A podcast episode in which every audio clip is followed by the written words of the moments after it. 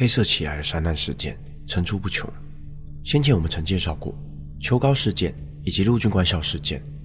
然而，早在1971年，奇莱山就发生过一桩重大的山难事件。作为战后的第一起山难，自然在台湾引起了哗然。尽管这起事件已经过了半世纪之久，依然是人们心里难以抹去的痛楚。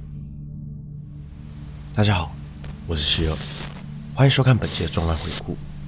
今天这一集，就让我为大家介绍奇莱山清大事件。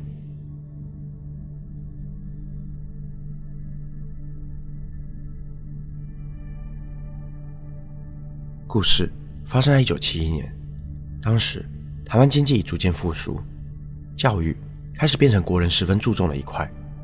当时台湾的清华大学属于十分顶尖的大学，能进入清华大学的学子们。都是被定义成社会的精英。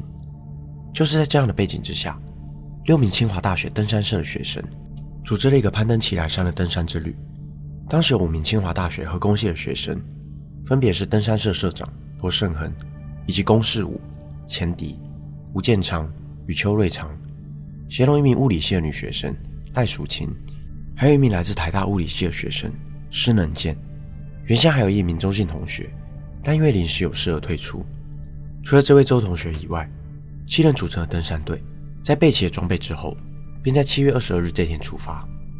几人乘车抵达大禹岭，步行上了合欢山，并在松雪楼投宿了一晚，计划在隔日清晨整装前往奇莱山。几人虽然称不上登山的好手，但也有不少攀登高山的经验。他们在出发前追踪了天气的状况，得知台风已经转向。为了保险起见，几人在松雪楼多停留了一会。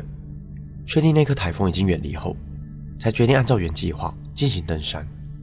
然而，他们不知道的是，除了这颗转向的台风以外，在太平洋上还有另外一颗纳定台风正悄悄地成型。七人在七月二十三日这一天正式的踏上旅程。在登山运动尚未广受欢迎前，他们带着斗笠，脚上缠稳束带，装备齐全的向山上移动。下午两点。七人抵达奇莱山上的一处干枯的溪旁，便决定在此处扎营休息。到了二十四日这一天，那定台风的威力悄悄地开始在台湾陆地区域发威，山上的天气突然骤变，不只是下起了雨，气温也降低了许多。几人意识到情势有些不对劲，但是天气变化的速度远远来不及让他们做出反应。二十五日凌晨，那定台风已经慢慢向台湾本岛靠近，暴风圈的影响。开始变得更加具有威胁性。凌晨三点，狂风几乎吹垮他们的帐篷。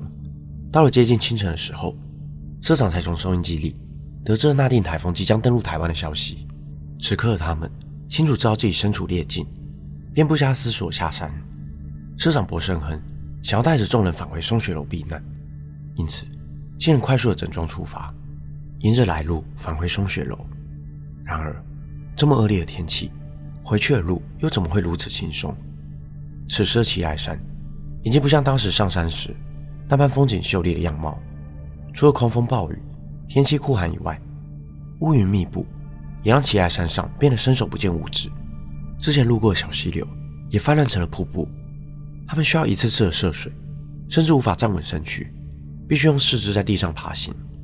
这样的情况下，七人浑身湿透，手脚冰冷，肌肉也因为寒冷。而不时的抽筋，但是距离松雪楼还有好几个小时的路程。此时的他们就像是在和死神搏斗一样，原先美丽的奇莱山，分分钟都有可能变成吞噬他们的地狱。大雨、狂风、低温，随着时间以及他们残败的步伐，正在一点一点的淹没他们。很快的，七人的队伍就被打得零散。原本走在一起的同伴们，因为艰难的行进，将队伍拉了老长。前面的人。早就不知道后面的人去了哪里，是否有跟上自己的脚步。然而，这一切在生死交关之时，都变得难以思考。这场与死神的马拉松，片刻都不能停留。这个时候，来自台大的施能健见形势不对，便要跟在身边的三人丢下背包，用最快的速度回到松雪楼保命。其他三人跟着他的脚步加快了速度，朝着松雪楼克难的前进。然而，这依然是一场与死神漫长的拔河。经过数小时在恶劣环境下行动，几人早已精疲力尽，身体疼痛，无论是生理还是心理，都已经是崩溃的临界点。唯一用来支持他们的，就是活着回家的意志力。就在众人快要抵达松雪楼时，宫树以及吴建昌倒下了。走在队伍最前面的，仅剩下施能健和赖淑清。听到同伴们一一的倒下之后，两人强忍着情绪以及恶劣的天气，慢慢的继续往前走。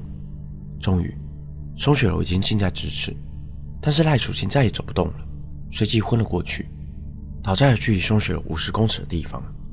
施能健拖着最重的步伐，用尽全力抵达松雪楼大门。他奋力的敲门，在看见工作人员之后，他用着最后一丝力气求救，随即也昏了过去。松雪楼工作人员马上把倒在半路的赖淑清带了回来，他们用温水慢慢的让两人回温。可惜的是，除了施能健以及赖淑清以外，其余队员全数罹难。当救援抵达龚世武以及吴建昌身边时，两人早就已经没了气息。尽管他们倒下的位置距离松雪楼并不远，但还是来不及挽回这两条年轻的生命。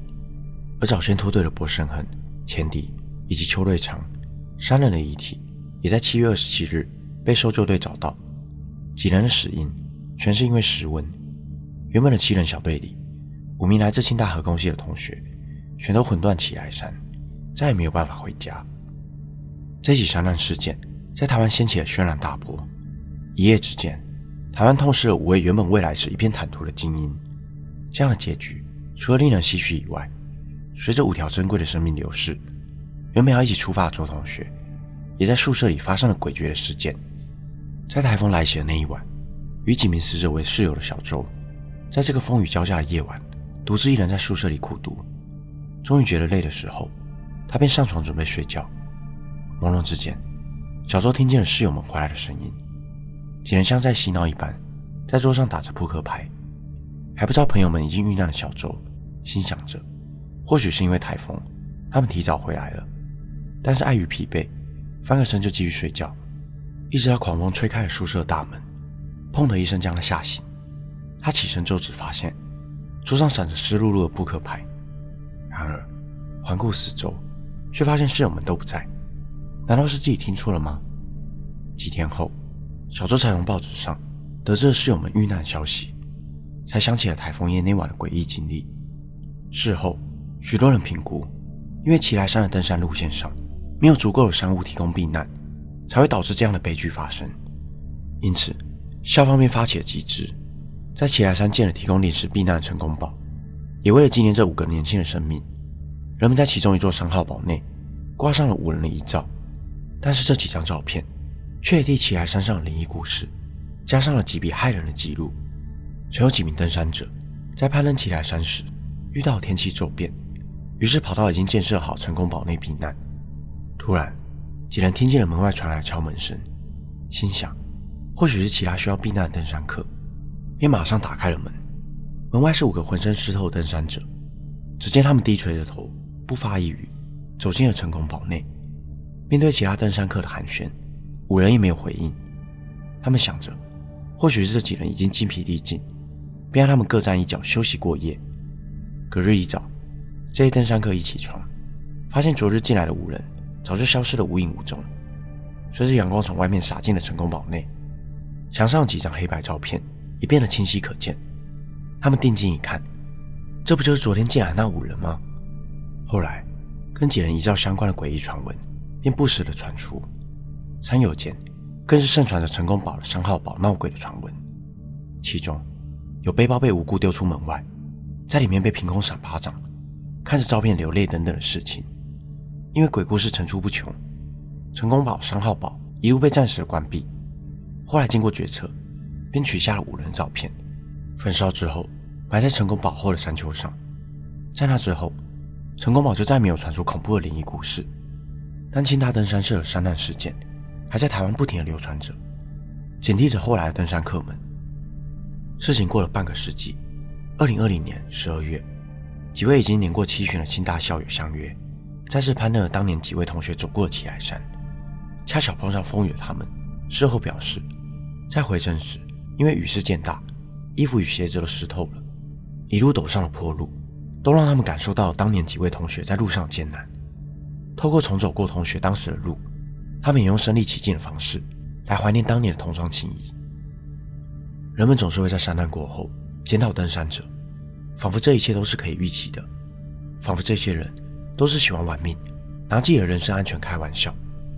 有专家说，若是几人当时不拔营回城，而是选择一个可以躲避风雨的地方，保存体力，或许就不会发生这样的悲剧。但是他们都只是二十出头大学生，抱持着与好友一起制造回忆，达成登顶成就的一股热血，踏上了这趟旅程。许多事情都是始料未及的。多年以后，赖淑欣曾在面对采访时哽咽表示：“波胜亨是一位十分负责的领队，在行前不止做足了准备功课，更是请教了许多登山好手应注意的事项。无奈，他们真的不知道，在已经离境的台风后，还有着一颗纳定台风。许多人会畏惧在这些山里遗留下的生命，认为这些鬼魅冤魂都是充满恶意的。但无论是清大登山社、陆军官校，或者是秋高事件，其中的罹难者们，都曾经是他人的挚爱的家人、朋友以及珍视的伙伴。就在去年，我失去了一个情同兄弟的好朋友，他同样也是因为山难而离开了我们。后来，我到了他出事的山下，仰望着远方的山头，悼念着他，想着过去的种种，以及那些没来得及一起完成的事。之后，在骑车回程的山路上，一颗足球大的落石。滑落到我的正前方，随即又弹到一旁的树干，掉到了山坡下。当下心里只想着赶紧离开。事后回想起来，或许是朋友在冥冥之中保护了我，而那些人们所害怕的鬼，其实都是他人朝思暮想却又见不到的人。